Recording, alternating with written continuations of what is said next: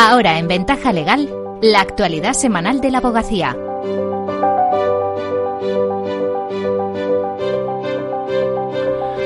Bienvenidas Isabel y Sonia, ¿cómo estáis? Hola. Hola. Buenas tardes.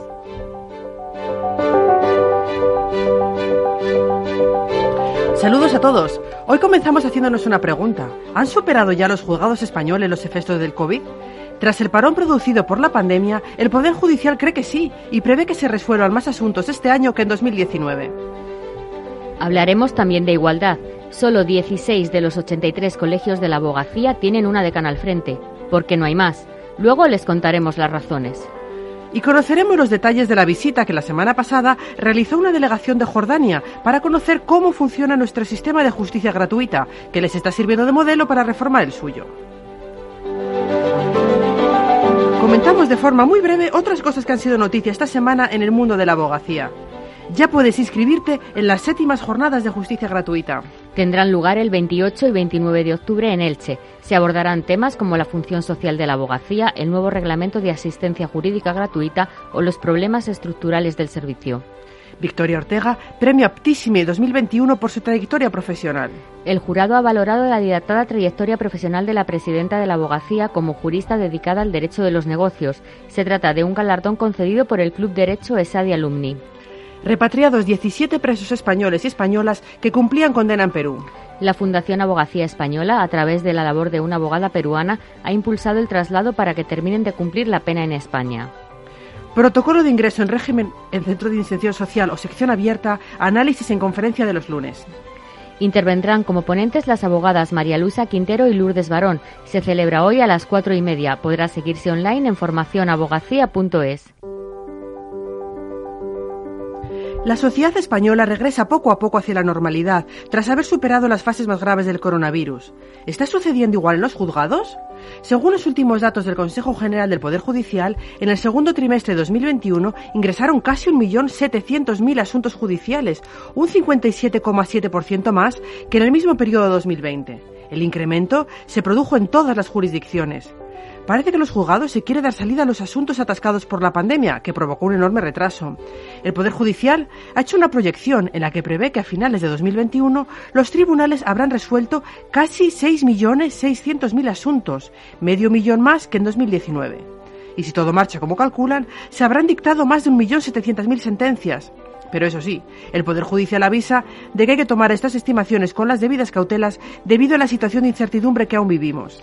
En el segundo trimestre quedaron en trámite 3 millones de asuntos, prácticamente la misma cifra que en 2020. La jurisdicción de lo contencioso administrativo fue la que registró un mayor incremento de asuntos ingresados. El mayor aumento en el porcentaje de asuntos resueltos se produjo en la jurisdicción de lo social. Pero no en todos los sitios se está notando esta reactivación judicial. Santiago González es decano de Palencia. Trimestre, que estaba todo eh, paralizado, pues bueno, en relación con eso, pues puede ser, pero no hemos notado aquí, en, vuelvo a repetir que estoy hablando de Palencia, no hemos notado que haya existido una mayor carga de, asuntos, o sea, eh, de, de, decir, bueno, pues mira, ahora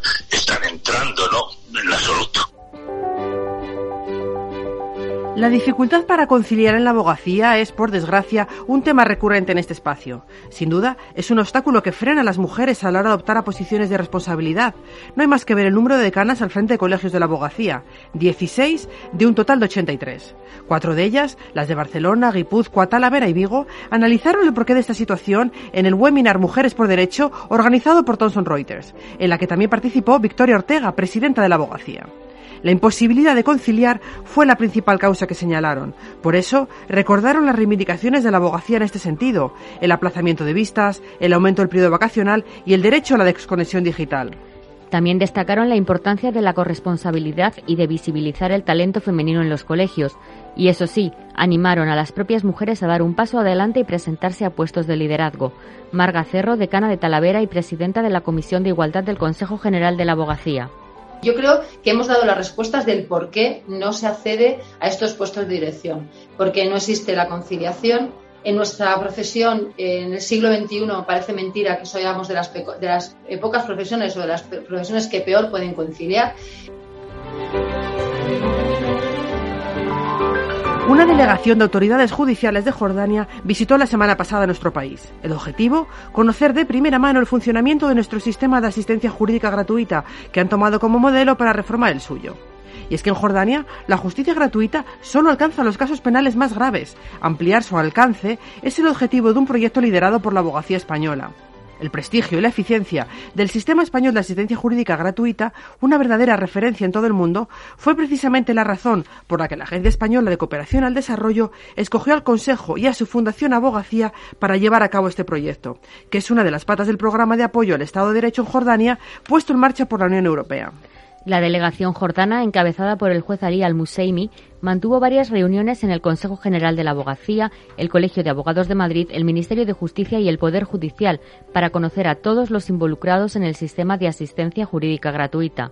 El listado de abogados del turno de oficio por especialidades, la gestión de las solicitudes de justicia gratuita y la coordinación entre todas las entidades implicadas fueron los aspectos que más interés despertaron en la delegación. Juez Ali al-Museimi. En Jordania tenemos un sistema eh, un poco restringido en comparación con el español, ya que el español ya que afecta únicamente a los procedimientos penales. Nosotros estamos en, eh, los inicios del camino, pero sí el sistema español tan integral y tan completo es aplicable en Jordania, pero teniendo en consideración las especificidades de Jordania y las peculiaridades de nuestro país. Y terminamos con el abogado de la semana. ¿Quién es Sonia y por qué? Se trata de Javier de Cominges, abogado de Vigo que representó a una empleada del hogar que reclamaba su derecho a cobrar el paro, algo que en nuestro país se deniega a este colectivo. La semana pasada, el abogado general del Tribunal de Justicia de la Unión Europea respaldó esta demanda y calificó de ilegal y discriminatoria la ley española. De Cominges representó a la empleada ante el juzgado contencioso administrativo de Vigo, donde argumentó que el subsidio de desempleo no solo cubre situaciones básicas de necesidad, sino que es la llave para acceder a otras ayudas.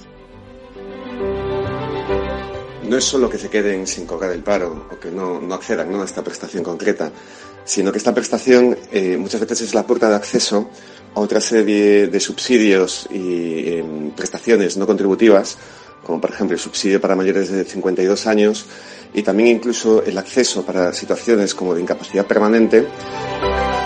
El Tribunal gallego elevó la consulta al Tribunal Europeo. Ahora, De Cominges confía en que la sentencia sea favorable tras este informe. Es cierto que no es vinculante, pero en la mayoría de los casos el Tribunal de Justicia de la Unión Europea acaba respaldando la opinión de su abogado general. Si esto ocurriera, más de medio millón de empleadas de hogar en nuestro país verían reconocido su derecho al paro, lo que sería una importante mejora de su situación. Enhorabuena Javier de Cominges y a su representada. Y con eso terminamos. Hasta la semana que viene. Muchas gracias Isabel, muchas gracias Sonia.